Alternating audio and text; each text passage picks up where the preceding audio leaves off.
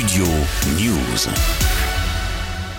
Après avoir claqué la porte de Matignon suite à la réunion avec Elisabeth Borne, l'intersyndicale est dans la rue jeudi pour la 11e journée de mobilisation contre la réforme des retraites. Après moins d'une heure d'entretien, la rencontre a tourné au vinaigre et l'intersyndicale a quitté la table des discussions mercredi matin à Matignon. Les dirigeants des organisations professionnelles et la première ministre avaient rendez-vous, mais finalement Elisabeth Borne a confirmé qu'elle ne retirait pas sa réforme des retraites. Pour Céline Petit, la secrétaire générale de l'Union CGT départementale, des Alpes-Maritimes à notre micro ce matin dans le cortège niçois. Le dialogue entre l'intersyndicale et le gouvernement est inexistant depuis le début du mouvement social. Cette réunion était totalement stérile et euh, ne permettait pas euh, d'obtenir satisfaction sur euh, une revendication simple et claire, le retrait de la réforme. Le gouvernement n'a jamais discuté avec les syndicats. Il a balayé d'une main l'ensemble des propositions faites par les organisations syndicales. Cependant, cette réunion n'a pas été inutile parce qu'elle a permis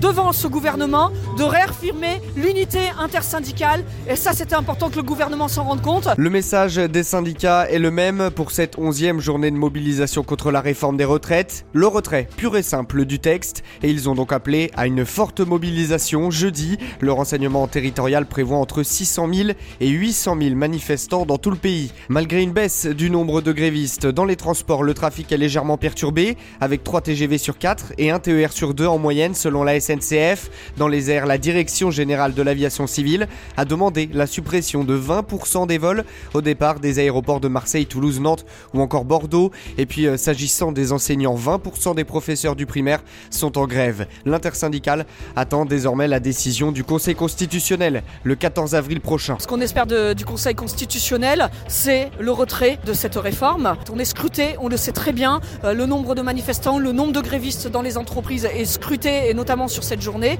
mais il y en aura d'autres à venir certainement sur la semaine prochaine. Donc on va continuer pour effectivement faire comprendre également à ce Conseil constitutionnel qu'il y a une décision importante à prendre autour de ce retrait de la réforme. Tandis que le président Emmanuel Macron est plus impopulaire que jamais, d'après un dernier sondage Elab mercredi, si le deuxième tour de l'élection présidentielle devait avoir lieu aujourd'hui, Marine Le Pen serait élue avec 55% des voix. Le constat est le même à l'Assemblée nationale. Si les élections législatives avaient lieu, la NUPES et le Rassemblement national seraient majoritaires.